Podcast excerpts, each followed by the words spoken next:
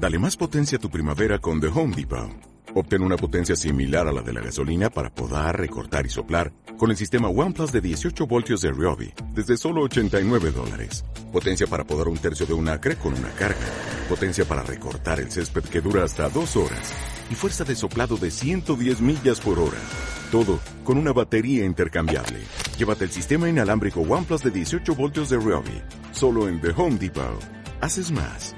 Logras más. Tomé una decisión. Eran muchísimos e intentaban abrir las persianas y golpeaban las paredes, gritándome. Y entonces llegaron los zombies. Era tan temprano, tan temprano. Arderás por esto.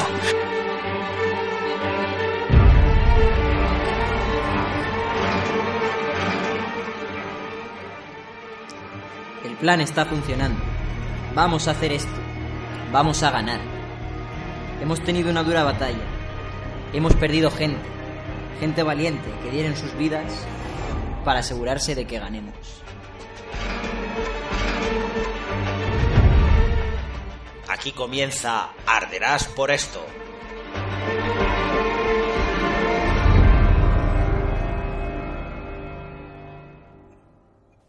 Hola legañistas, sed todos bienvenidos y bienvenidas a una nueva edición de Arderás por esto, el programa en el que hacemos la review semanal de The Walking Dead, esta vez en su octava temporada, para revisar el sexto episodio.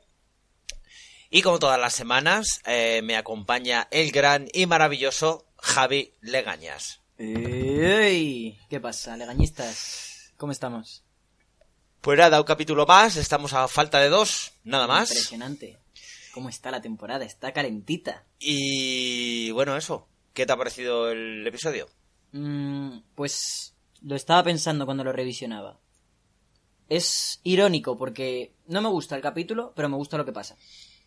¿Sabes? O sea, no me gusta cómo te cuenta la- el desarrollo de las cosas en este capítulo, pero me gusta lo que pasa. Sí, bueno, y lo que está por venir. Continúa un poco en la misma línea de, de estos episodios raros que estamos teniendo, que no llegamos a descubrir qué es lo que está pasando. Nos están contando muchas cosas, pero todo no sabemos si es todo superfluo, si es todo importante, si hay cosas importantes que se están saltando.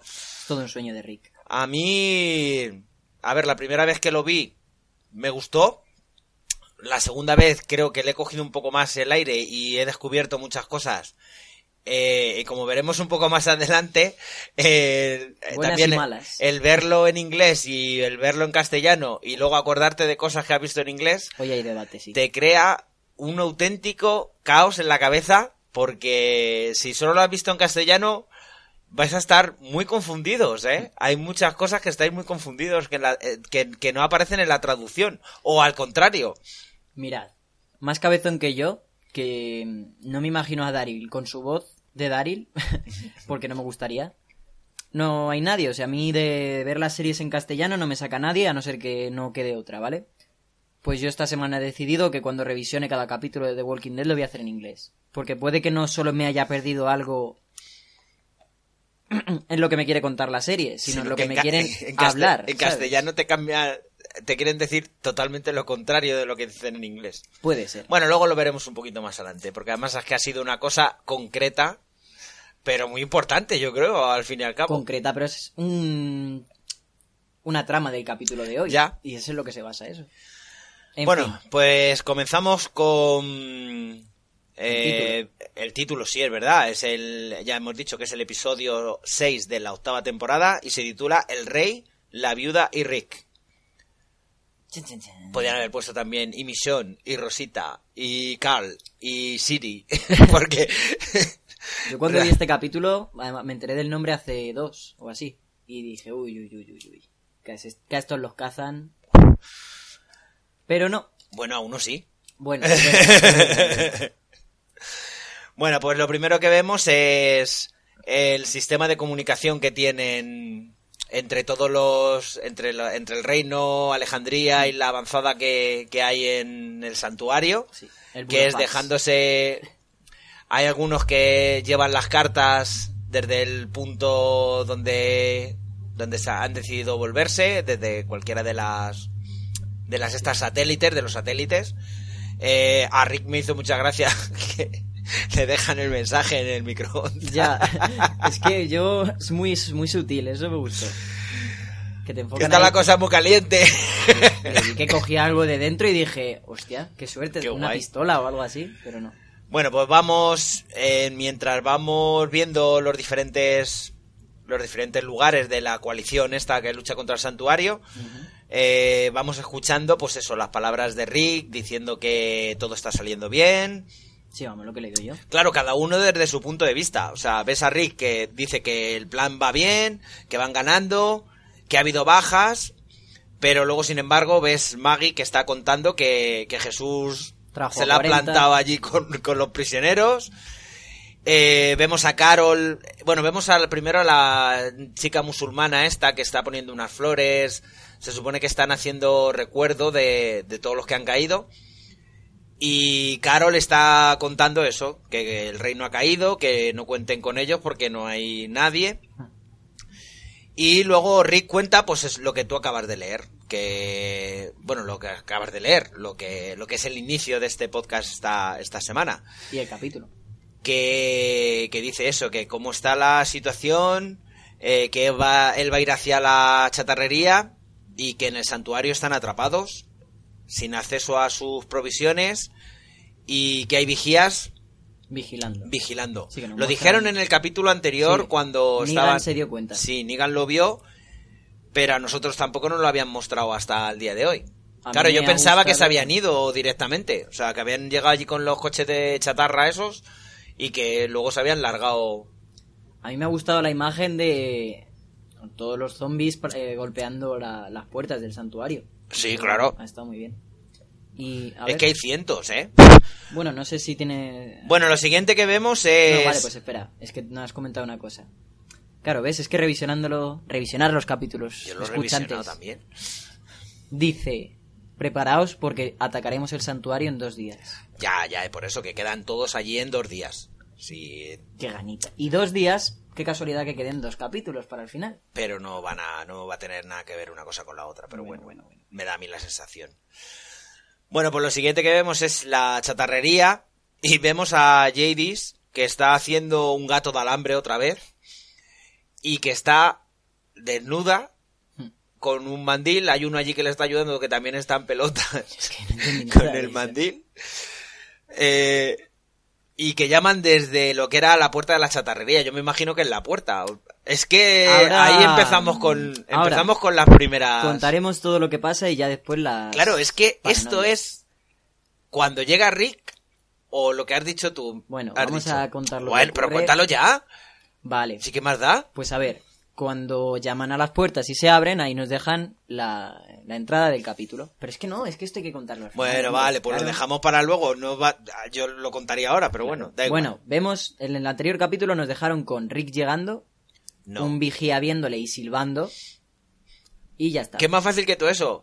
Que nos da la sensación de que eh, Rick entrando, llegando al microondas y, y la, la primera imagen cuando Jadis está desnuda No corresponden al mismo... el futuro. Claro, no O sea, corresponden al mismo No es, no, corre, corre- no es el mismo momento. O sea, Bueno, que puede está, ser sigamos posible Sigamos avanzando la trama ya puede ser se posible que eso detrás, o sea, eso ocurra con Rick ya en, el, en, la, en la chatarrería.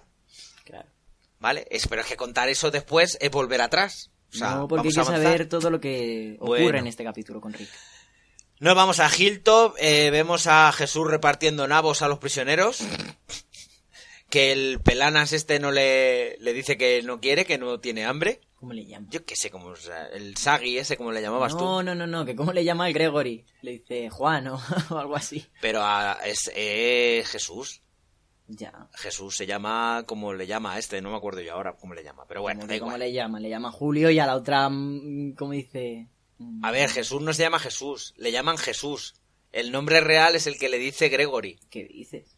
Bueno, vale. ¿Y eso por qué? Pues porque tendrá un nombre real, no se llama Jesús. Me refiero, ¿tú de dónde has sacado esa conclusión? Porque Gregorio le está llamando. Sí, le Sí, llamaría claro, Jesús. Y, y Maggie se llama Esto Margaret. es, esto es un caos, ¿eh? ¿Cómo no, cómo ¿cómo no nos se va a llamar? Jesús? Si todo el mundo Vale, le llama se Jesús. llama Jesús. Bueno, vale. Por favor. Vaya revisionado que habéis favor. hecho, colega. Pero, pero, y no llevamos, no llevamos ni ocho minutos y ya estamos discutiendo. A Luego ver. nos dicen que esto es un, es- esto es un debate. Venga, va, puestos a debatir, vamos a darle. Yo voy con que tengo la teoría de que Gregory es alcohólico. Y Ah. va con aquel que más alcohol le ofrezca. Nigan ha caído ahora mismo, se ha caído su destilería, Mm, pues se vuelve con Maggie. Que está bueno, pedo, que siempre está que nos hemos ido, tío. Que estábamos Venga, sí. a- con Jesús repartiendo nabos a los prisioneros. y entonces eh, llega Maggie y, y le echa la bronca por decirle que le esté dando los nabos. El otro le dice que estaban allí muertos de risa, que no los usaban. Y Maggie, muy coherentemente, le dice, a ver, ahora tenemos recursos. Pero si se nos acaban los recursos porque las cosas van mal, no vamos a tener que comer los nabos nosotros, no se los regales. Que es lógico. A ver, yo en, en, en este capítulo la única persona que he visto coherente en todo lo que ha hecho ha sido Maggie. Porque ha sabido aprovechar muy bien sus cartas, quiere aprovechar a los prisioneros y, y quiere aprovechar sus recursos. O sea, que no le que, que tener prisioneros no le salga, no le cueste a ellos sus recursos. Porque O al final es una tontería. Claro. Yo para mí las que mejor se han comportado en el capítulo han sido Carol y Maggie. O Margaret, perdón. Tenemos ahí al Gregorio que, que se vuelve a afianzar como, o sea, se vuelve a presentar como si Maggie no fuera la líder y dice que es que hay que ahogarlos. Que hay que ahogarlos ya porque que, que no están haciendo nada ahí como, como si él viniera de otro sitio, o sea, como si él no fuera uno de los salvadores ahora mismo. Es que a mí me encanta este tío, o sea, es capaz de... Ayer te clava un cuchillo por la espalda, pero es capaz... Es que él se lo cree, no Pero haberte no te vayas ayer. Este te clava un cuchillo a los 10 minutos y a lo, y, y- o sea, y a, A los y 11 a lo- te está pidiendo ayuda. Sí, sí, sí, Ya, sí. ya.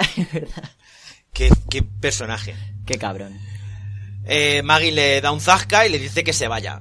Que, que es que ahí nada más que hace es meter cizaña. O sea, es muy el tío es muy cizañero, si, si para eso está. Pero que no es coherente para nada. O sea, que es que el primero que tenía que estar ahorcado era él, pero bueno.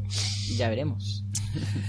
Eh, y Jesús vemos que sigue en su empeño de, de que quiere estar a bien con esos salvadores porque se supone que cuando acabe todo van a tener que convivir. Sí, yo sí, yo en, esa, en ese aspecto estoy de acuerdo con Jesús.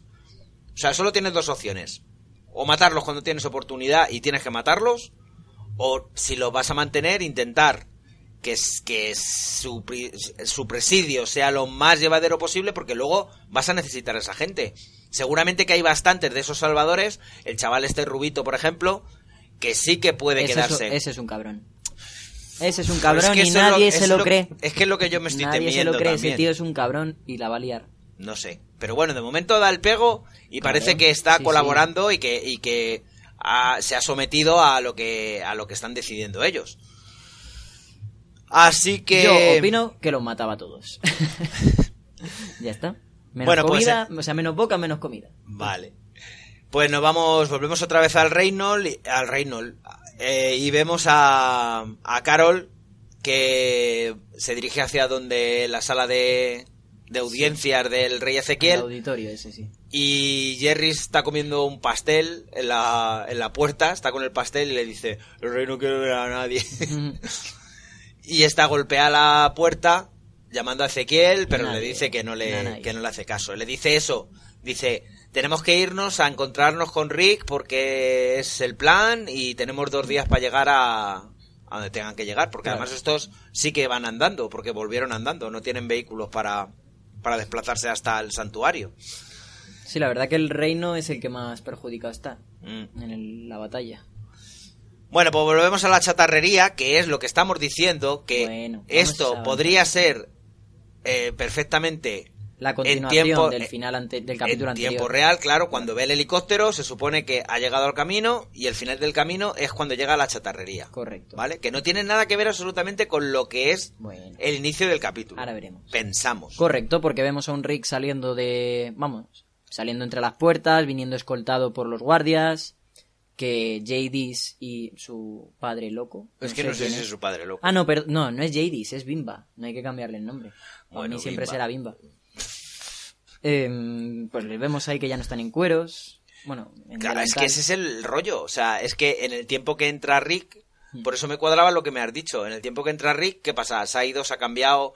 ha vuelto, la han mantenido al otro fuera. Y que nos ponen una imagen de todos los chatarreros formando un... Una espiral, como siempre. Claro, pero que eso no estaba organizado cuando abren las puertas.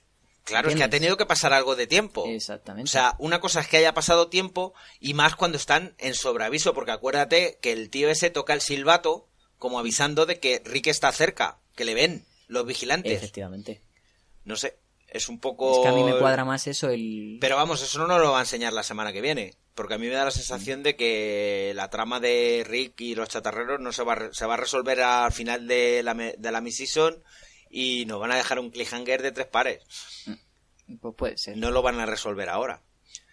Bueno, pues eh, empiezan a vacilarse un poco entre los dos, entre Jadis y, y Rick, que la otra le dice que le disparó y el otro le dice que solo fue un arañazo, que Es que a mí eso es lo que me si sorprende. hubieras querido disparar de verdad, Claro. yo ya lo he olvidado. Dice, pero maté a gente de los vuestros. Ya, nosotros también alguno de los vuestros. A ver, Es que está... viene como con ganas de... No, Rick lo que viene es... eh, No, hombre, Rick viene con, con idea de poder convencer a, a los chatarreros de que vuelvan a su lado, que ellos realmente les da igual, e- ellos nada más que quieren tomar. O sea, ellos nada más que, que van a tomar lo que necesitan y punto pelota. Y que al final te va a dar igual que lo que quieras te lo dé Rick o que te lo dé Negan. Si lo que te da Rick es mejor que lo que te da Negan, el pacto se rompe echando leches. Para Esa mí- es la idea que trae Rick. Para mí Rick ha venido con la idea de... ¿Queréis uniros a mí o os mato? Decid la B, decid Es que esa es la. Es que eso es lo que se lo dice. Claro. Le dice, a ver, eh, yo, mi gente sabe que yo estoy aquí. Si yo no vuelvo, tienen orden de venir aquí y mataros a todos. Exactamente. Con lo cual, eh, al decir, al decir JD que no, y detenerle y encerrarle, yo creo que se están, mm, se están Poniendo sellando prueba, su o- propia muerte estos. Pero claro, es que yo también veo a Rick como muy empoderado, o sea, muy, vamos a venir aquí y yo vamos a arrasar, perdona. Mm, a lo mejor es que él no sabe tampoco el armamento que tienen, tampoco tienen un armamento como para ponerse a luchar, porque a esto no les puedes meter unos zombies. O sí, O sí. o es que no lo sé. Pero que viene muy subidito. O sea, viene, viene tan subidito como que eh, es o te juntas conmigo o te voy a fundir. O sea, no hay más tu tía. Es que a mí me... No sé. Me gustó cuando dice que no y se le llena la boca a la cabrona. Y dice, Ya. No. Bueno, pues lo siguiente que vemos es eh, en Hilltop a Gregorio, que está conversando con Maggie en el despacho. Eh, Gregorio llama a Jesús el hippie kung fu. Y le pega una patada a una silla. Sí. Y como... Te- No lo digo, lo hago.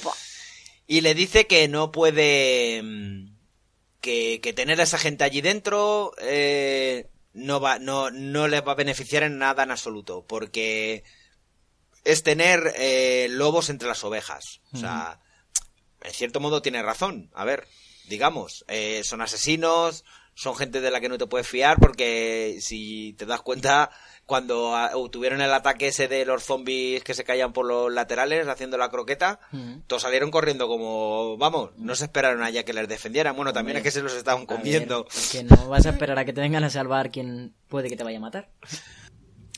Es verdad, y una cosa que te iba a decir.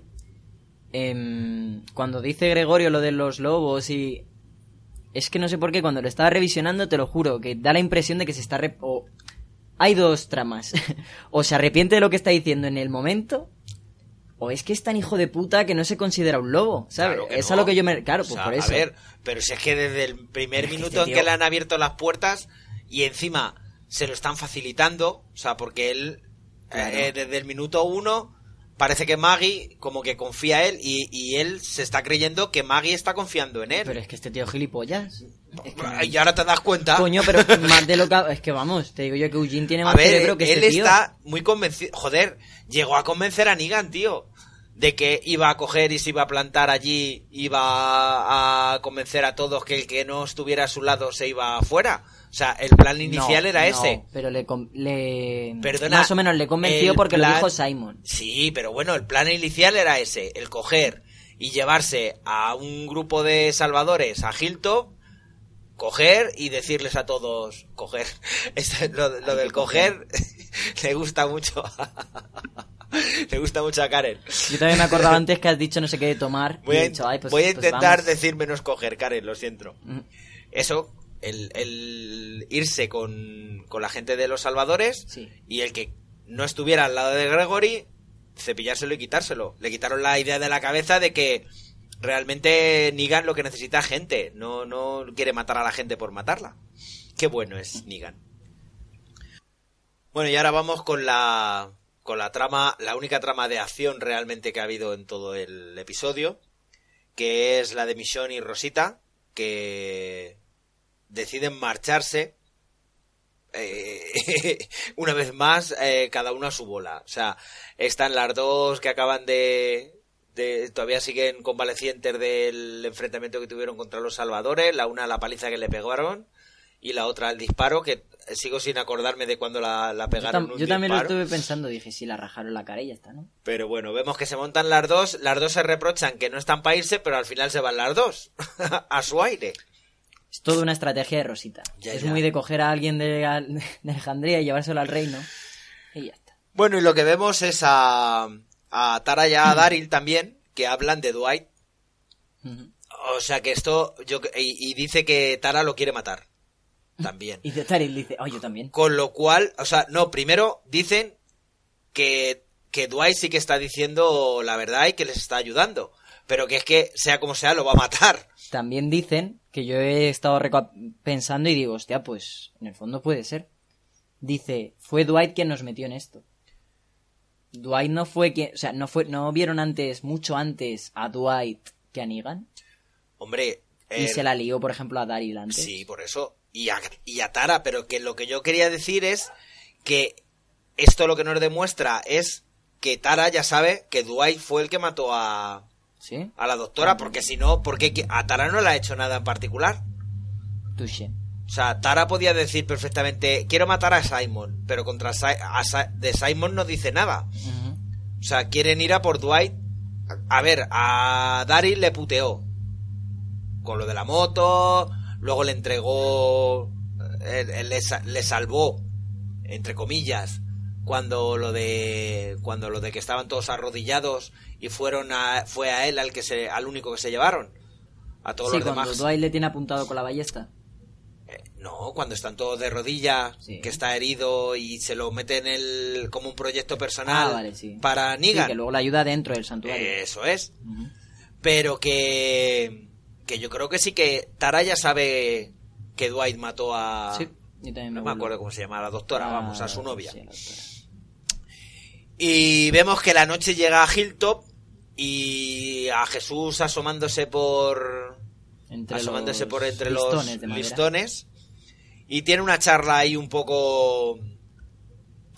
eh, como de. de- De conocerse un poquillo, Sí. de contarse la vida. El rubio le empieza a contar a Jesús que él Estuvo solo. estuvo solo hasta que encontró un grupo que estaba a gusto con ellos porque le daban de comer. Me imagino que luego esos se unirían con los salvadores y que le han, le han pillado de, de casualidad. Porque él lo único que fue a hacer a la- a al satélite ese, a la base satélite, fue a arreglar una valla o no sé qué. O sea que siguen mostrándonoslo como un tío que parece que puede colaborar y que puede que no es como el pelanas este de Sí. Que es, es que es un hijo de puta, no hace una buena, ¿eh? Es como tener un hijo rebelde. Qué cabrón.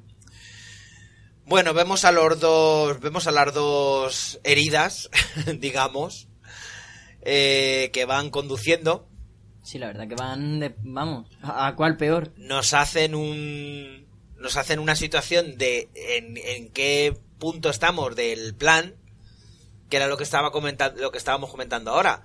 Se supone que llevan toda la noche conduciendo o sea si el, el tiempo real en Hilltop y la trama de ellas es la misma en Hilltop era de noche y ellas han ido conduciendo. Por eso a lo mejor hay el cambio ese de a la hora de conducir porque cuando empieza la trama es Michonne la que conduce y ahora vemos a Rosita No, y que Misión lo dice, dice, llevamos un día y medio de esfuerzo, em, No pararé hasta que consiga mi objetivo o algo así. dice. Claro, es que a- eh, son 10 segundos, o sea, son 3 Diez minutos, diez. por eso 10 minutos eh, lo que hemos visto de la noche, pero realmente es que el santuario está a tomar por saco de, o sea, todas las comunidades están a tomar por saco. Lo vemos como si como si fueran andando tranquilamente de un lado a otro.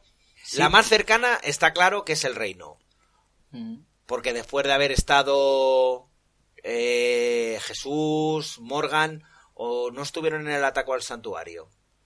¿Quién? Ellos estuvieron atacando Telecinco. Claro. Por eso, Telecinco debe estar muy cerca del reino, realmente. Eh, luego, Hilltop. Yo creo que debe- Telecinco está más cerca de... Yo creo que lo más lejos que hay es Alejandría. Alejandría es lo más retirado del santuario. Que por eso nos habían encontrado. Pero Telecinco no puede estar tan cerca de... Está más cerca de Hilltop que del reino. o estará entre medias, No, porque, porque- cuando están volviendo con los prisioneros lo dicen, dice. vámonos a Hilltop, que nos pilla más cerca que el reino. Claro. Y más que el santuario. Pero que lo vemos, eh, tampoco es que nos hagan una, una nos posicionen a cada, cada comunidad en un sitio. Pero yo recuerdo cuando fueron a llevar a Maggie, que iban a ir a Hilltop, llegar a Hilltop desde Alejandría era un día entero de conducir. Correcto. Por eso te No, digo que, Y mira, acabo de caer en ello, no había pensado. En seis capítulos ha pasado un día. claro, y ahora ha llegado ha la, terminado el ha llegado la noche con ellas conduciendo Claro. y con lo que nos han mostrado de, de Hilltop. Sí, los prisioneros apoyados en los listones. Eh, Mission va intentando darle una explicación lógica de por qué quiere ir al santuario a Rosita. Eh, tiene sus miedos y quiere comprobar con sus propios ojos eh, que todo está saliendo bien, que en- realidad lo que ha escrito Rick, que es el que ha estado en el santuario, que se lo ha, lo ha traído, lo han traído la gente está de los coches de chatarra, cuando llegan al principio que les dan las hojas, quiere ver que está todo rodeado de zombies, lo quiere ver con sus propios ojos para asegurarse de que todo está saliendo bien. Cuando de repente empiezan a oír una música que sale del bosque, una música de ópera, una, una cantante de ópera, Algo muy y, extraordinario. y ya se huelen que lo que quieren hacer es eh, ale- alejar a los zombies con música Sí. porque lo dice le dice Rosita que está muy está muy retirado del santuario Está y que la, que música no sé a cuánto está me da igual No, no, que lo dice ella. Pero- Rosita dice, "Está a me- estamos a mediodía del santuario, más o menos. bueno no sé lo que será pero bueno que, que sabe perfectamente que esa música no, no puede llegar al santuario y no puede atraer a los zombies. Eh, se introducen en el en el bosque y encuentran una construcción en la que se está oyendo la, la música de fondo. Y ahora vamos con la última trama, con la de Cal. eh, que de repente vemos el zombie ese que está con la bolsa. Está con la bolsa. Está atrapado en el pincho y está echando los brazos en la bolsa. Sí, a mí me hizo Y- gracia, era una piñata zombie. Sí. Y ve que aparece el, el musulmán este que se encontró Cal y Rick en el episodio 1 en la gasolinera.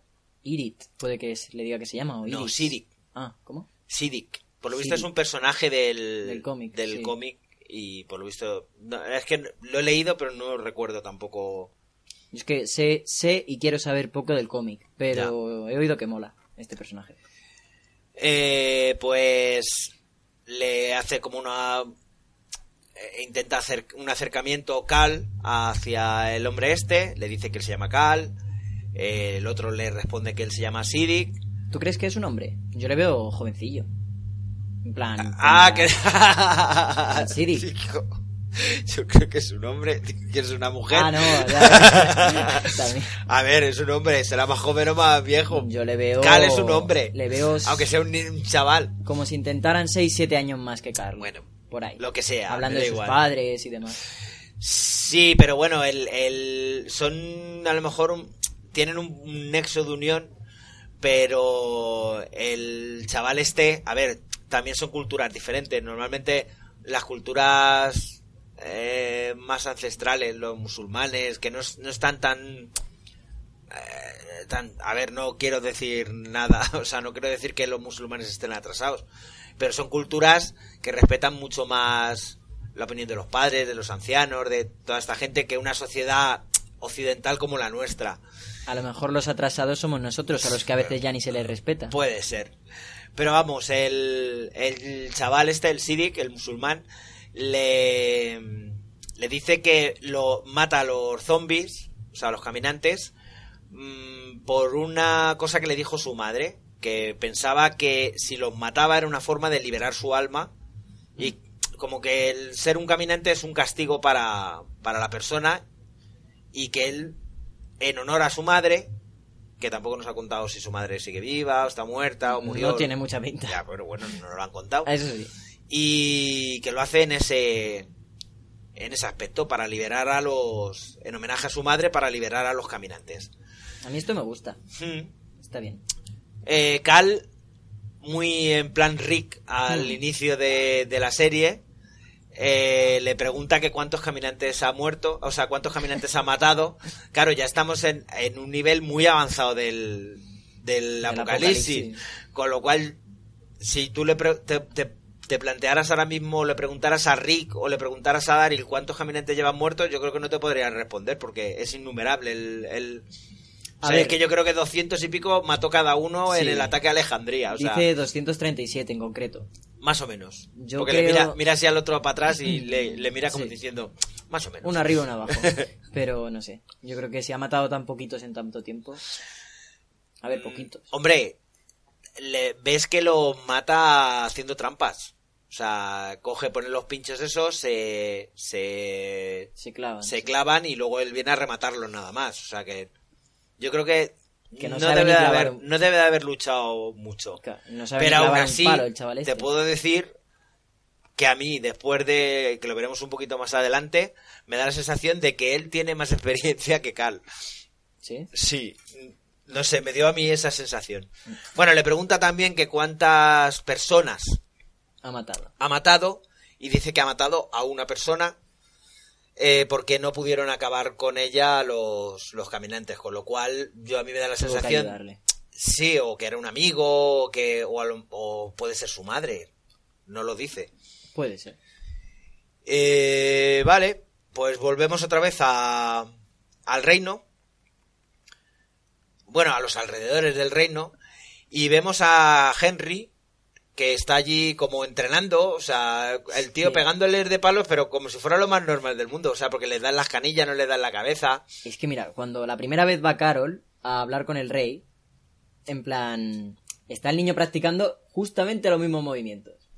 Y luego le ves con el mismo espíritu el chaval. Claro, pero es que es Aikido, es que no creo que tampoco que tenga Mira, mucho sentido. Este chaval tiene menos luces que su hermano. Y va a durar menos que su hermano. Bueno, pues vemos que tampoco. Yo creo que ahí Carol se precipita porque realmente tampoco estaba tan en tan en peligro. Yo creo, me daba la sensación de que lo tenía controlado. Para mí no. Joder, yo creo que lo tenía mucho peor eh, Cal A que, Carol que estaba este. contra tres. Pero a ver, este lo, yo creo que lo tenía más o menos controlado.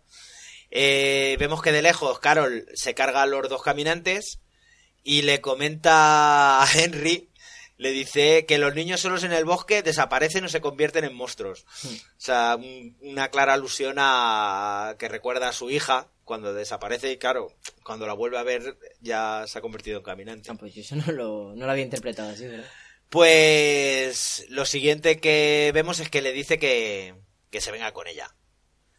Que con ese palo no, no va a ser a ningún lado. Le da una pistola y le dice que no quite el seguro hasta que ya no se lo diga. No, le dice, ¿sabes usarla? Ah, sí, y sí. dice, Te he visto, he "Te visto- enseñar a usarla. He visto unos vídeos en YouTube. Claro, he visto un video tutorial. Pues muy bien. Claro que sí, tú me vales. Hola amigos de YouTube. Os voy a enseñar a usar un arma de calibre 24. Primero no quites el seguro.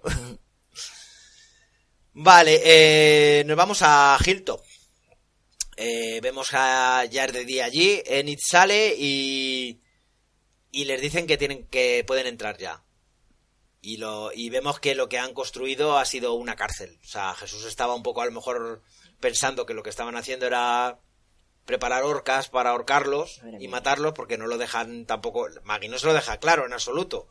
No me- Y han decidido encerrarlos ahí en una cárcel pro- pro- provisional, digamos. Pero que a mí lo que no me convence, Jesús lo está viendo y puede ir a preguntar qué es. Jesús no ve nada, está oscura, no hay luz. Pero lo ven... No, pero me refiero, que no es un prisionero, que puede ir y decir, Ya, oye, pero ¿qué él hacéis? está fuera. él no entra dentro, ¿eh? está toda la noche allí vigilando. A ver, el primer sorprendido es Jesús, o sea, con lo cual. Jesús no sabe lo que están construyendo, Exactamente. ¿vale? Eh, pues eso, descubrimos que han construido una cárcel provisional para los salvadores, para que puedan estar dentro, para que Jesús también pueda estar dentro y que estén mucho más controlados, que no necesites a lo mejor a cinco o seis tíos allí controlando a los 30 salvadores.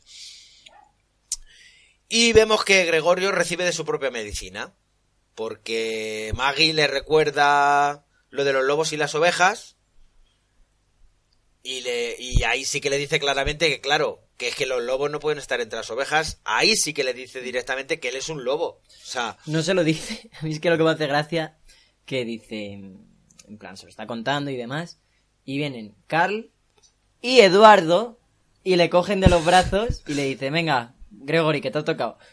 por quitarle las pasteles al niño. ese. Cómo llora, madre mía. Llora, se da un golpe en la cabeza.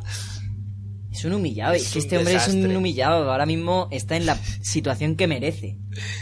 Pero bueno, le vuelven a dar la razón. El Pelana le vuelve a dar la razón a- al propio Gregory, a, a Gregorio, de que a la mínima van a intentar hacer alguna. Y coge e intenta quitarle el arma a la, a la chica, A la del arco. a la del arco. Y Maggie, que yo no sé de dónde aparece, le mete un culetazo con, con la- el fusil y le deja allí tirado. Sí que me encanta que se queda con una cara de... Ay, no sé qué. Que es justo lo que le dice además. Le dice... mm, Lo vais a acabar lamentando o algo así, Sí. ¿sabes? Como... Sí, cuando dice, y le mete con, eh, ahora le mete con el frente. Sí, sí, que vemos que viene aquí el One Direction y dice gracias. Mm. Y le dice, no me hagas que me arrepiente. No me Claro, hagas que pero me arrepienta. volvemos a la... Es que pff, cuanto más hablo del, del rubio este, más sensación me me, cae. está dando Sí. de que puede ser uno de los que les venda al final. No sé. Tiene pinta. Así que... Van, vemos otra vez a Cal y, al, y a Siri. Siri, Parece el- lo, de, lo de iPhone de... que ven un grupo de caminantes que se están comiendo ahí un ciervo. Mm. Y sin comerlo ni beberlo, te conozco hace cinco minutos, pero vamos a honrar a tu madre, Por venga, tu madre. por tu madre, por tu madre.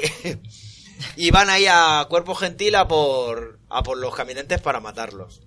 ¿Qué pasa? Pues lo que pasa habitualmente. Pues que una cosa que puede ser muy sencillita, al final se acaba complicando porque empiezan a aparecer más caminantes. Y ahí es donde te digo que a mí me da la sensación de que Sidic está más acostumbrado a luchar con los caminantes por la forma de vida que está teniendo, que no vive en una comunidad, que tiene que estar buscándose la vida todo el día, que es más probable que se encuentre con Claro. caminantes. Eso sí. A ver, a mí lo que me hizo un poco de gracia en esta escena, vemos, viene Carl y se le echa encima un zombie. Y te dejan ahí un plano. Luego un plano de un segundo zombie entrando. Y dices, uy, Carl, se te pone jodido.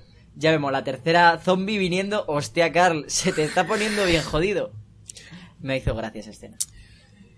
Pues, Sabía clarísimamente que no iba a Claro, morir. pues eso, le se salvan in extremis y y ya te digo, Siri me, me da la sensación de que sí que lucha bastante bastante bien y que puede ser una buena pieza para, para Alejandría, o sea, no es no es como cuando llegaron a Alejandría que eran todos unos parados y que no sabía luchar ninguno, Total. no es lo mismo que coger e integrar a alguien que ya sabe luchar y que sabe De hecho, en Alejandría es como que mm, han ido, desde que conocemos a Alejandría hasta ahora, han ido sube, vamos, han ido sobreviviendo. Sí, porque los se han ido muriendo los inútiles también. Por eso, Es- vamos, mira el marido de la congresista, mira a la Es congresista. una cuestión de supervivencia al final, realmente. ¿Tú te imaginas a la congresista teniendo que coger a Negan? Coger de atacar, eh, Karel, no zumbárselo. Es que yo creo que la congresista hubiera sido más dialogante o hubiera asumido rápidamente. O sea, si el, el tocapelotas es Rick, la otra ¿Pero qué hubiera la otra hubiera sido un Gregory. O sea, Gregory y, y la congresista se hubieran llevado de puta madre. Hombre, Por eso hombre, te digo, pero porque, a ver, es mano. que en, es- en este mundo, en este mundo posapocalíptico, solo tienes dos opciones. O eres un líder o eres un gregario. Y punto pelota. Y es más fácil ser un gregario que ser un líder, porque un líder tiene sus obligaciones. De esta manera, tú cogerías, le darías lo que, pues como funcionaban en Hilltop, aunque me quiten la mitad, estoy vivo. Vale que me has matado a dos cuando has llegado para demostrar tu fuerza, pero estoy vivo y tengo tu protección. Ya, pero... Y al final... Es que a mí lo que no me gusta de esos, Perdona, de es esos sistemas no, no, no, no, es que el único que se asegura su culo limpio es Gregory. No, no, no, no, no, no, no. No, porque Rick hizo prácticamente lo mismo. O sea, Rick cuando llegó a Alejandría, lo primero que dijo, nada más verlo, dijo, estos van a venir con, van a, van a aceptarnos, y si no, nos lo cargamos. O sea, Vale. que, que da igual. Vale. Que es que vosotros, razón. tú sigues defendiendo que Negan es un hijo de puta. Es un hijo de puta. Pero es un hijo de puta que protege a la gente. Que te mata a dos o tres, vale, pero tú vas a trabajar para Negan y él te va a dar su protección. Ya, pero si tú no le cumples a él, él te va a matar a ti. Ya, pero es que ese es el trato. Pues vaya, Perdona. pero es que eso no es trato, es extorsión, te lo sigo No, repitiendo. es el trato. Tú tienes, coño, solo lo tienes que ver en el capítulo pasado. Solo con la aparición, solo cuando aparece Negan, todos se cogen y se ponen de rodillas. Cuando hace cinco minutos estaban dispuestos a, a- a asaltar a, a los a los que quedaban del santuario porque no había cumpli o sea, no les estaban dando ni agua, ni electricidad, ni nada, con lo cual no estaban cumpliendo, no estaban cumpliendo con lo que tienen pactado con él. Pero porque no es igual trabajar, o sea, atacar desde dentro del santuario. Te da igual. Tú tienes la misma protección. Exactamente. La gente que vive en el santuario, los obreros, que puede- podían tener en Hilltop. Exactamente la misma. Porque tú trabajas para Negan, no dejas de trabajar para Negan. ¿Que se lleva la mitad? Pues seguramente el trabajo de los obreros es el 100% para Negan. Pero luego él lo reparte con, con ellos, ¿sabes? Puede ser. Bueno, pues lo que vemos ya es que Rosita. Rosita y Misión hoy en- entran dentro del, del complejo este, del Parece edificio. un cole. Sí, parecía un cole. colegio, sí. Y vemos que hablan de la situación que hay en el santuario. O sea, con ellos están muy informados. O sea, han visto, de- estaban volviendo con suministros o con lo que fuera al santuario, han visto la situación y entonces han vuelto a otro sitio para intentar buscar una solución. Que incluso ya se están poniendo las medallas, están diciendo, lo vamos a hacer tan de puta madre que Negan nos va a coger y ya no vamos a tener, nos va a dejar en el santuario y tal. O sea, muy interesado todo, realmente. A mí, la verdad, mm, hubo un cacho que no me gustó porque lo, estaba contigo además cuando lo vi. Tuve que ponerlo cinco veces hasta que me enteré que decía, eh, ¿cómo era? La gorda. Hasta, ya, pero que decía, llevaremos la gorda o algo así, que Claro. se refiere a la, A la furgoneta, claro. ahí, a la, Por eso, a la disco la pero eh, lo de la gorda es, yo creo que es también porque como lo que tienen puesto en música de ópera y las cantantes de Ah, ópera suelen de- claro. ser gordas, a ver, son interpretaciones mías, lo mismo Puede es la gorda por, por el volumen de sonido que lleva. Puede ser. Eh, lo que te digo, mientras están hablando los dos salvadores, eh, Rosita y Misión se van acercando por las estanterías y te lo juro que cuando, cuando se tropieza con la pelota y la pelota de tenis sale por debajo de la estantería, pensé, mm, a ver, hubiera quedado mil veces mejor si hubiera un patito de goma en el pasillo y hubiera pisado el patito de goma y hubiera sonado en vez de la pelota. ¿Qué, coño hace una pelota en el suelo? A dos o tres pelotas en el suelo. Pues, buena pregunta.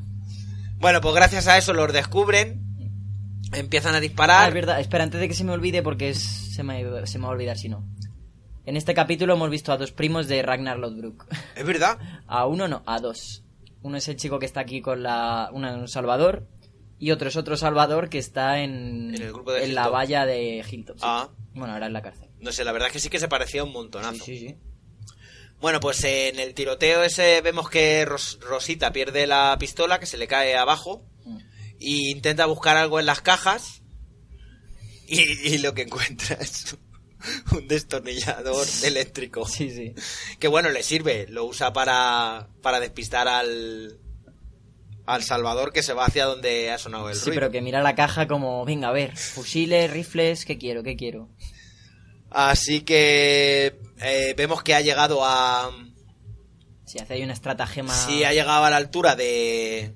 de la chica salvadora, ha llegado a la altura de Misión. Sí.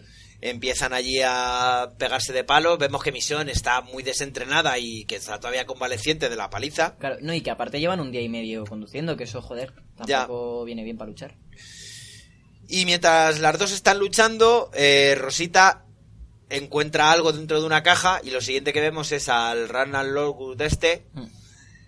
que se queda acojonado porque Rosita tiene un lanzagranadas con una granada cargada ya. Bueno, sí. Y, le dice llamar. el otro, le dice el otro, "Mm, no te vas a atrever a disparar. Y no le deja ni acabar la, la frase.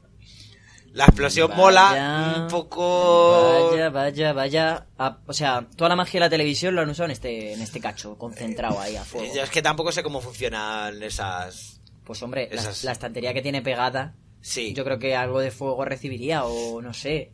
Hombre, pero tiene- esas Calor. cajas están protegidas. Le- o sea, he ¿Cómo visto- que tiene eh, calor? Me pareció muchísimo más cutre esa explosión que el ciervo. Ah, lo Ahí de... te lo digo. A ver, que eso no tiene mucha potencia, ¿eh? Que es un lanzagranadas, que no es un bazooka. Pero que lo explota en una nave cerrada. Que eso es una explosión con- 25 más o menos controlada. metros Pero dispara, es una es una- como muchísimo. Bueno, bueno. Que tú- Que a mí me cuadró.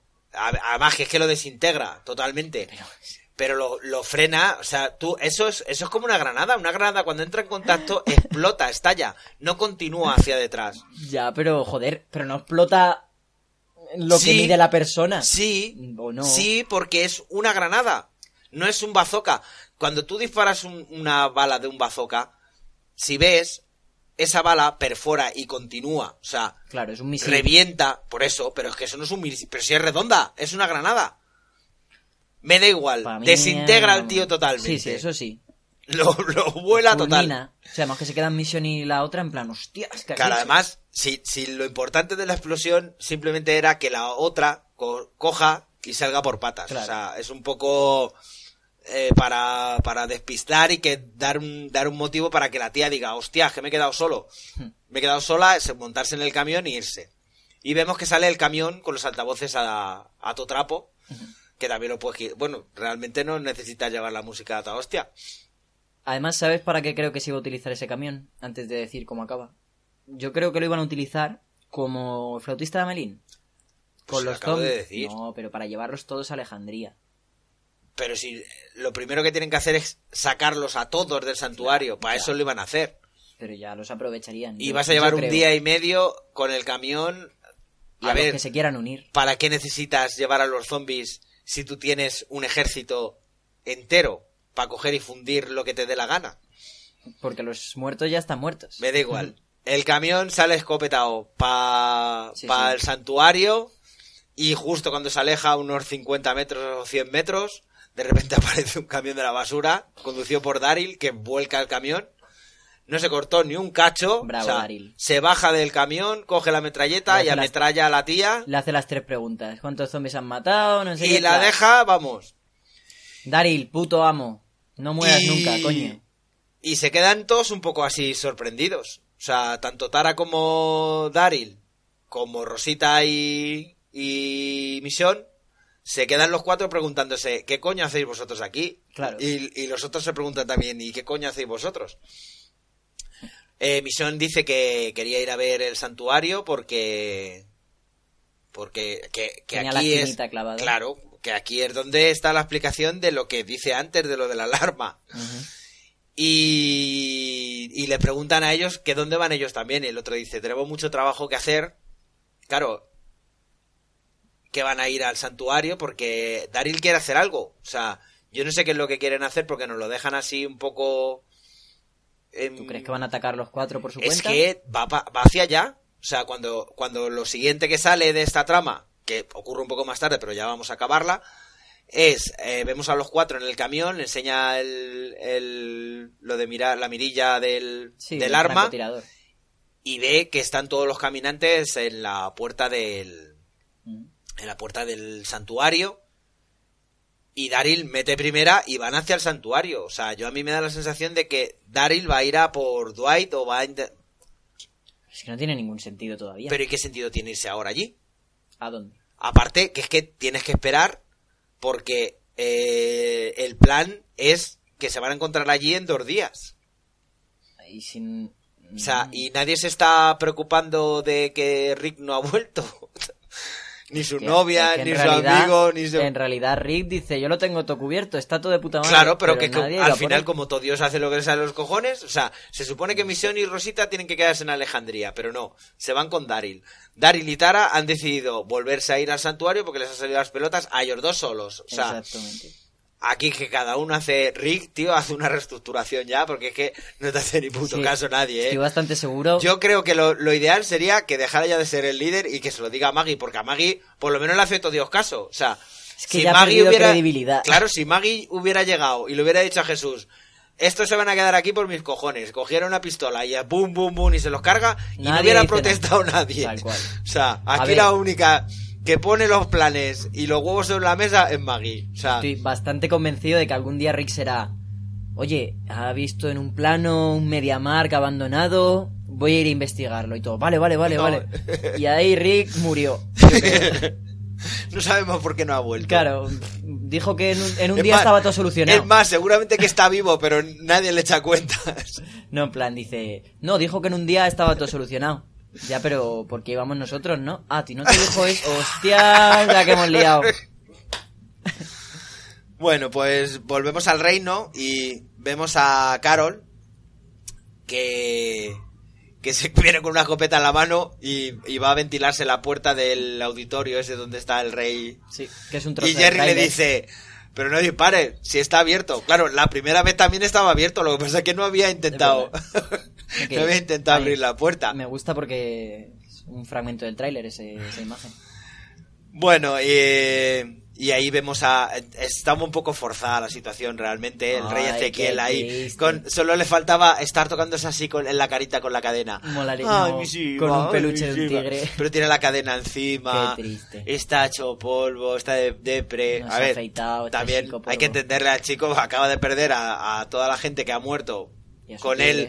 Estoy sonriendo y a su tigre. Bueno, el tigre es lo de menos. Tigre sonreía todo el rato. Y, y empiezan a hablar un poco eso, de, de que tienes. Carol intenta convencerle de que tiene que volver a ser el rey. Él sigue empeñado en que no es el rey. Y Carol le hace ver, pues realmente eso, que, que puede que no te sientas el rey. Pero lo que tienes que hacer es actuar como has estado actuando. O sea, porque realmente La gente te siente así. Claro, tú, tú has estado actuando y, y has conseguido crear, o sea, en algo que tú creías que ahora no crees, ¿vale? Pero tú convenciste a esa gente actuando. Correctamente. Vuelve a actuar para volver a convencer a tu gente de que tener, tienen que seguir luchando para conseguir algo mejor. A mí me gustó esta charla, es muy sincera el uno con el otro. Claro. nota un montón. Sí, sí, además es que Carol sabe perfectamente de lo que habla y se lo dice. Que ella ha estado actuando mucho tiempo y que ha sido como no quería ser hasta que al final ha decidido ser como, como era, como estaba actuando. Es que a mí lo que me gusta de esta Ya no, frase, deja- ya no actúa más. la conclusión de esta frase, o sea, de esta charla para mí, el rey Ezequiel dice, y pasaba lo que pasaba y yo sonreía, ¿sabes? Y le dice, no, es que tú tienes que aprender, que pase lo que pase, tú tienes que seguir, no Claro. sonreír, tienes que seguir por los tuyos y para aprender a llorarlos y para... Coño, pues que es que se nota, esa es la Carol que ha vivido tres Ya. guerras ya, y ese es el puto Ezequiel que no ha vivido ni una. Bueno, y aquí viene... Hostia, es que yo no sí, sé sí. si es una cagada o, qué es. O sea, yo cuando lo vi en inglés, el domingo por la noche, vi perfectamente que después de toda la charla que le da Carol, el rey Ezequiel se derrumba y dice, Le dice, tienes que ser un rey, un rey para tu pueblo. sí, Tal pero cual. el rey Ezequiel se derrumba y dice, "Eh, no puedo, Dice, en inglés dice, I can't. I can. Pero es que hoy, volviéndolo a revisar en castellano, resulta que el rey Ezequiel dice, de acuerdo. O sea, totalmente lo contrario de inglés al castellano.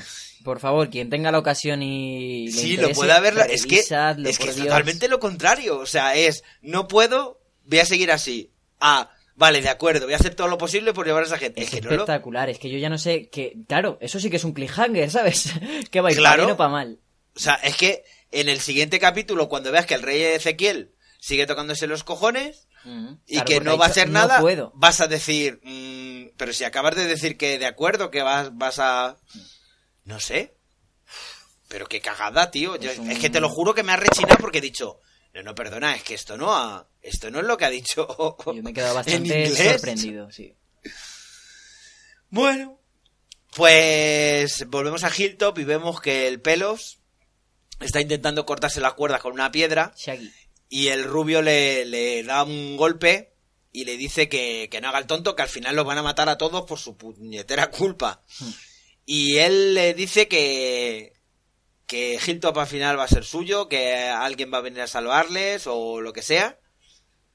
Pero ahí se queda la cosa. Y, y vemos a Gregorio que está ahí. Dios, qué eh, imagen más buenísima. Está Tom, vamos. Está como un perrico abandonado, y nunca mejor dicho.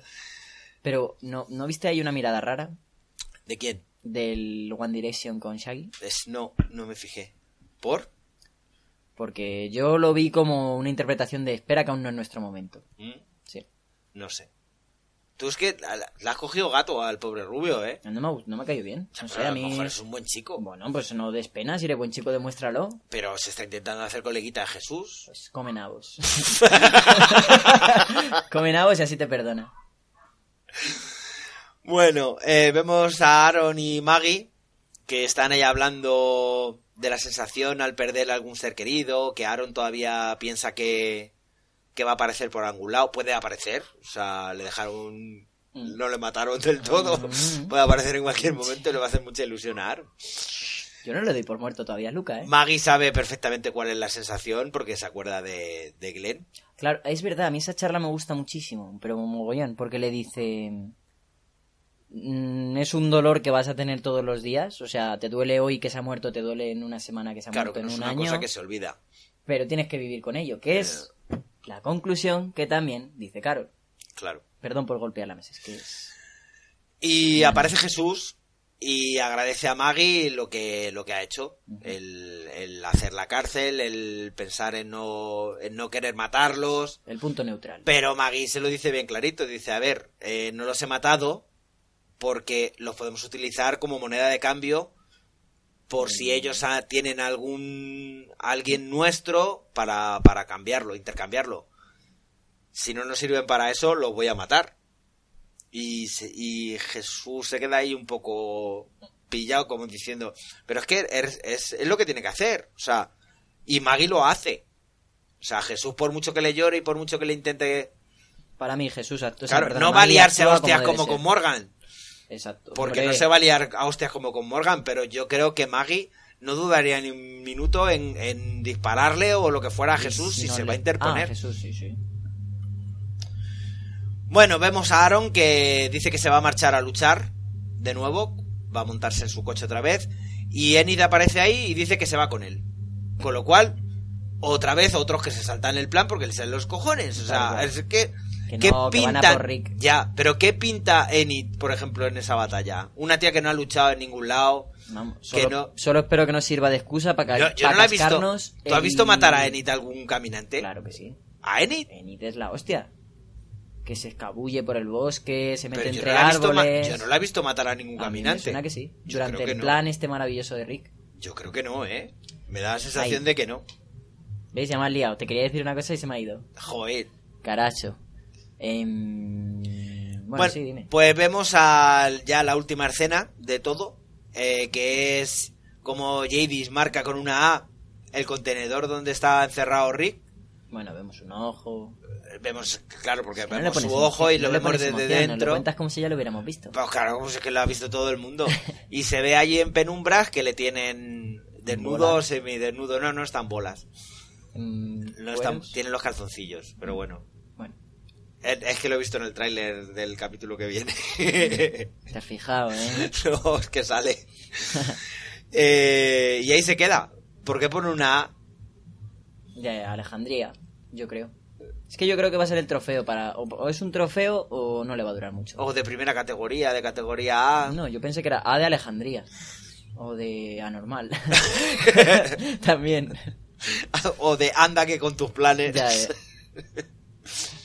Pues nada, ahí termina el episodio. Claro. Bueno, mira, y ahora que hemos terminado la trama, lo que yo me refiero, lo que se me ha ocurrido a mí, cuando vemos a Bimba y a su, su No te padre anciano, mesa, por Dios. que están desnudos con el delantal ese rojo, a Jadis haciendo ese gato de hojalata que intentó llevarse misión una vez y demás. Eso puede corresponder a lo que va ligado al final de este capítulo.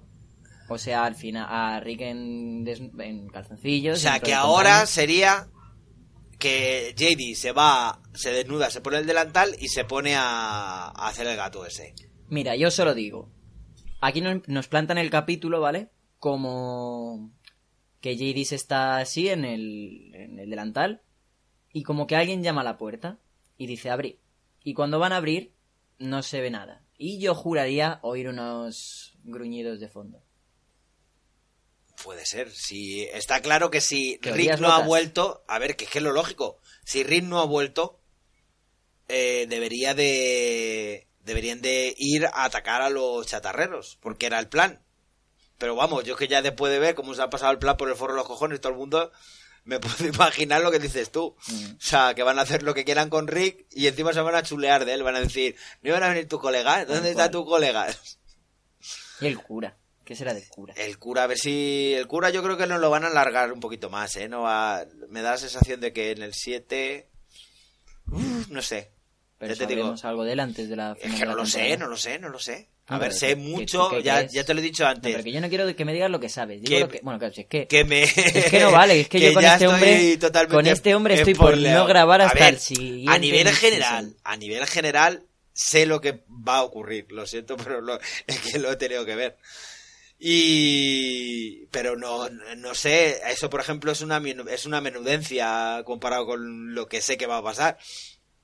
Así que no os voy a contar. Que no me quiero que me cuentes nada. Pues entonces, que no pues si yo soy el que me el que me calla, el que me callo. Ya, pero no das un punto de vista tan Bueno, hay, espérate, hay noticias. Eh, que en la próxima temporada, en la cuarta temporada de Fear the Walking Sí. Dead, ya han anunciado quién es el personaje de The Walking Dead que aparece. Y se supone que al principio del apocalipsis, O sea que puedes salir... Bueno, ¿di quién? pues sale el señor Ya hay fotos y ya hay de con el equipo de porque yo creo que ahora están grabando ellos, está grabando el Pero por lo menos hasta la... No, no, no Pero saldrá con su hijo todavía? Claro, eso es lo que yo me quiero plantear. A lo mejor lo que vemos es cómo muere su hijo. ¿Por dónde va a fiar más o menos del apocalipsis en tiempo? Mm, ses- tres meses, cuatro meses. Pues a los cinco. tres meses es cuando despierta Rick. No, Rick despierta al mes. Ah, vale, o sea que va a ser después de que estuviera con Rick. Claro. Vale.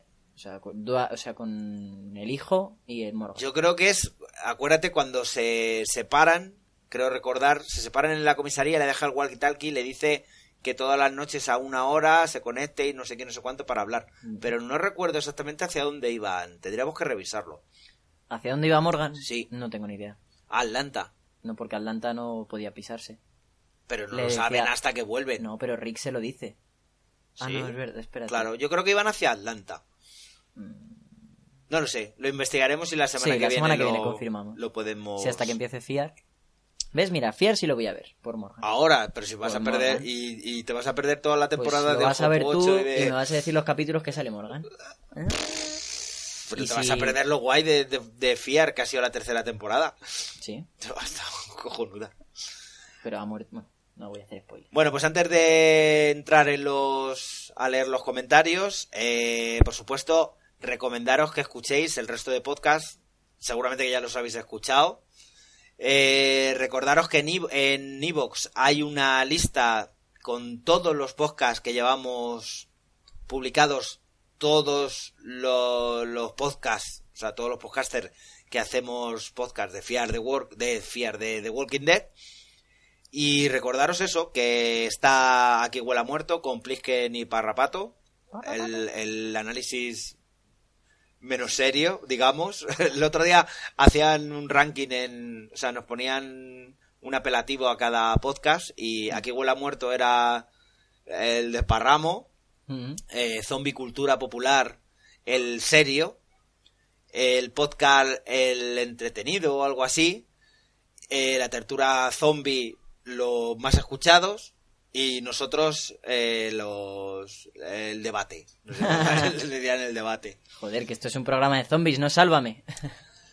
qué nombre, qué nombre. Y además eh, lanzamos un reto a- al podcast Los droides que buscan, de, que buscas, los droides que buscas, eh, que llevan desde, primer, desde principio de temporada de que ellos también iban a hacer un podcast.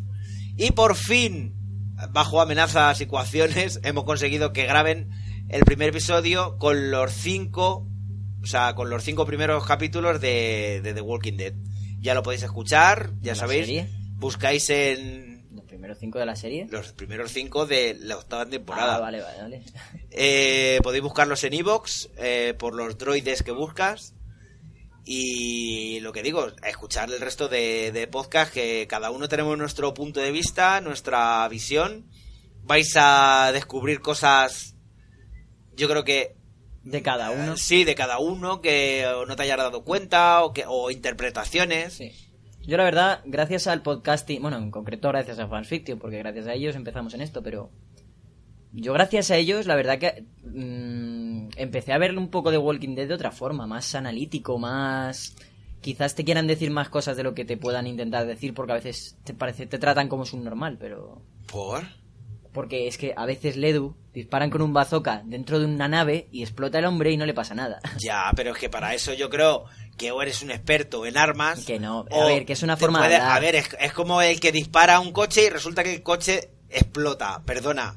Es que los coches no explotan por un A disparo. ver, no cambiemos de tema. Me refiero que esta serie tiene tantas sutilezas como puñados de magia de la televisión. Que con magia de la televisión no ayudas más que a hacer que el espectador se entere por... Porque le tratas como tonto. Yo creo. Mm, no no, como tonto, sino en plan, lo obvio, lo... Vamos, lo obvias todo, ¿sabes? No sé. ¿Tienen los comentarios ahí ya o...? No. Pues espérate un segundito. No pares, no pares. Sí, hombre, páralo. Aquí ya los tengo, joder. Ah, bueno. Pues tenemos 382 escuchas en el 8x5 con 26 me gustas y 11 comentarios. El primer capítulo es de... O sea, el primer comentario es de Talman, que son dos puntos, ¿vale? Bueno. El siguiente también es de Talman y dice, buen capítulo, aunque los tituladores de España son tontos. O sea, es que ya el- la semana pasada ya la liaron con el... Hostia, verdad. Ya la liaron con la... Con el título del título número. del capítulo. Y esta semana le han, la han liado con, con la decisión de Ezequiel. A lo mejor todo influye. Puede ser. A ver, aquí que ya no tenía los comentarios abiertos. Ya lo tienes. Sí. Vale, nuestro siguiente comentario nos lo pone eh, eh, em, el gran Rock and Roll Radio. Gracias, cracks. Vosotros, como siempre, cojonudo. Con vuestro permiso, os anuncio territorio cover en podcast. Abrazos y ya dejaré el comentario del sexto episodio. Salud, Rock and Roll. Muy bien. Ya sabéis escuchar rock and roll, rock and roll. Eh, Karel Cornejo es la siguiente y dice, estoy contigo Javi, que se muera Eugene, cobarde de mierda. Gracias, Karel. Me encanta oírle decir esas palabras a mi padre. Plisken Misterios, de aquí huele a muerto y misión de audaces, nos dice: Eugene es el mejor. Buah. En su línea. y cuando encuentre el burro veréis. Al menos por su culpa no ha muerto nadie. No como con el chino, que fue culpa del pelo mugre. Ahí, ahí, ahí. Eso- Escucha, escucha, eso sí. escucha. Besos y almuerzos, cracks. Y mil gracias por la canción, cura. De nada, Plisken. Te la mereces. Talman otra vez. Eh, muy mal, Karel. Eugene es un superviviente y no coge el camino fácil como otros, que ya sobran como la querida misión de audaces, que muera pronto, ya, por favor, y otros. Sí, eh, ayer se me pasó un poco por la cabeza que puede ser que quien muera sea misión y por eso se le ve tan desesperado a, a Rick. Yo lo vería. Misión me sobra. Mm, Pues a mí no me descuadraría tampoco. Puede ser. Bueno. Rock and Roll nos dice... Claro, es que ves, ahora ya está el dilema de ¿lo mato o no lo mato? Porque este hombre ya sabe lo que pasa. Que no, no, no, no. Como eso tenga no lo que sé, pasar ¿eh? luego. No lo sé, no lo sé. Bueno. No sé quién va a morir. O sea, ya te he dicho que no sé quién va a morir. Sé lo que va a pasar, lo más gordo que va a pasar. Y no es una muerte. Tú tranquilo. ¿Será la gorda? ¡Rock and roll! Este capítulo no me ha parecido de los mejores, pero bueno, puede ser necesario en la trama. resaltar el pobre incomprendido Gregorio, o Goyo. La mala leche de Margaret o Maggie. ¿Ves? Bien en rock and roll, joder, bien. El plan de Rick para variar el nuevo amiguete de Carl. Y como no, la chatarrera líder enseñándome un laco. Lo mejor del episodio. Resumiendo, transición. Y para que salgamos. O sea, perdón, para que salgan los que llevan sin currar desde el primero. Nada más, pater e hijo. A esperar vuestra visión, siempre más amena que la propia serie. Cracks. Por cierto, enhorabuena por Territorio Cover. Voy al día escuchando los saludos de Rock and Roll, vuestra radio de rock. Pues eso, escuchar Gracias, Rock and Raúl. Y si queréis escuchar Territorio Cover, eh, su programa, el, el de, el de Raúl es mil veces mejor porque es puro rock y puro heavy. Lo último que hizo...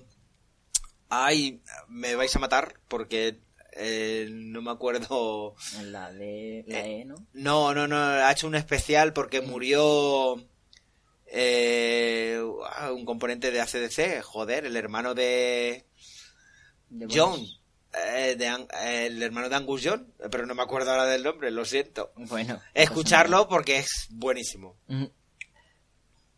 Sí, bueno, pero no te saltes a Me toca, ay, el Sí, sí, santo sí. varón, santo varón, me aburro, te iba a haber dicho, cuando hice la primera revisión, lo primero que pensé fue estar todo el rato metiendo a Homer Simpson. Me aburro, Mm. me aburro, pero bueno, la segunda revisión ya me ha, me ha animado un poco más. Que no está mal, hombre, este capítulo. Otro capítulo que ni fu ni fa. Para mí, de seis que llevan, cuatro han hecho agua. Y ya me contaréis para qué carajo quiere Rick convencer a los chatarreros si ya demostraron que no son de fiar. Incluso si hubiesen dicho que sí, no les puedes dar la espalda en plena batalla porque te vuelven a enchufar por detrás. Imaginar estar luchando contra los salvadores y de tener que estar vigilando a tus supuestos socios. Y anda que menuda casualidad la de Daryl embistiendo a la que se escapaba. Estaba intentando recordar algo que me gustara de este capítulo y solo se me ocurre decir paso palabra. Por suerte siempre nos quedarán los podcasts. Gracias majetes que aún tenéis fuerzas y ganas de comentar la serie. Esto sin vosotros no sería lo mismo. Oh, Muchas gracias, Santo Varón. Gracias, Santo Varón. Oye, pues es verdad, ¿eh? Porque no tiene sentido que Dalil se chocara con ese camión. La magia, magia de la de la televisión. Alcaucil Ratoncita nos dice: Buenas, Pater y Javi. Lindo episodio. Me dormí. Cuando sale la camioneta con parlantes, la cantante que se escucha no es Florence Foster Jenkins. No, no La- es Florence Foster Jenkins. Ah, vale, bueno, sí. Pues será la peor cantante de ópera del mundo mundial. No lo Eso sé. ya dentro de la categoría de óperas. si es ella, y encima de la camioneta se llama La Dama Gorda. El episodio no fue un desperdicio total. Les dejo muchos abrazos y un vi este episodio y aún sonrío. sí, nosotros también. Muchas gracias, Alcaucil. Eh, hace cuatro horas. Cura cabrón, eh, Sorianos. Cura cabrón, paga derechos de imagen por lo menos. ¿Eh? ¿A qué viene eso? Pues, pues que puede que tú lo sepas. No sé, pero yo no voy a pagar. dere- Si quieres que pague derechos de imagen, vas de culo.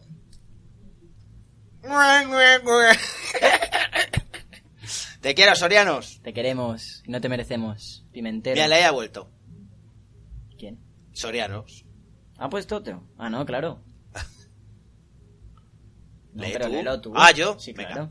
El capítulo, una caca, pero de las gordas. Las gordas, ¿ves? El, el... Como hila el tío, ¿eh? Y en los altavoces. Hmm. En la furgoneta.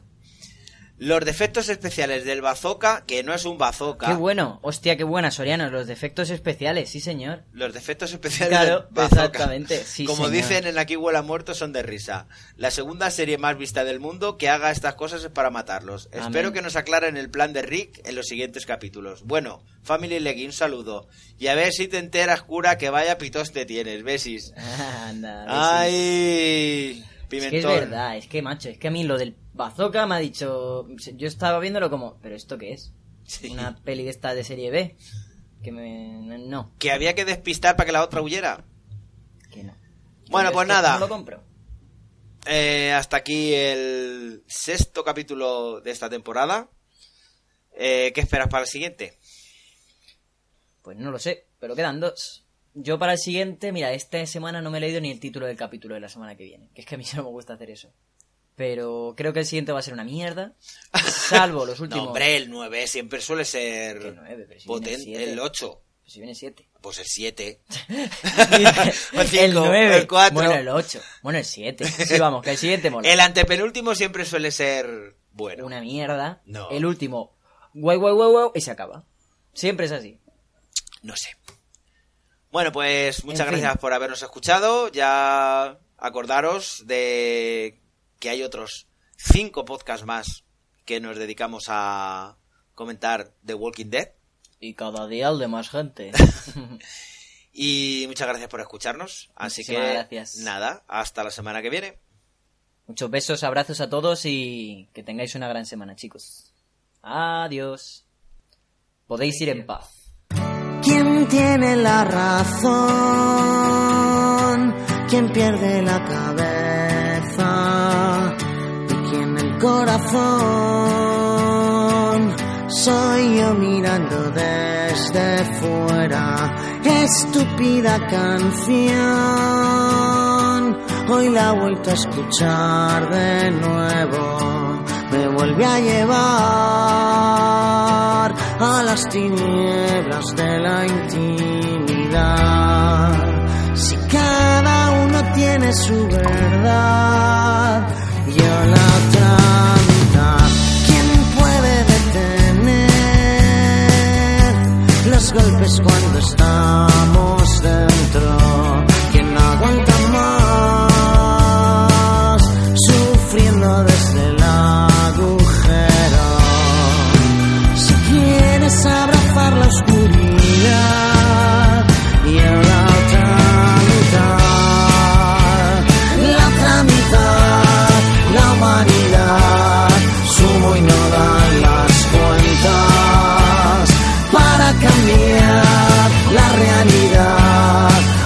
Soltar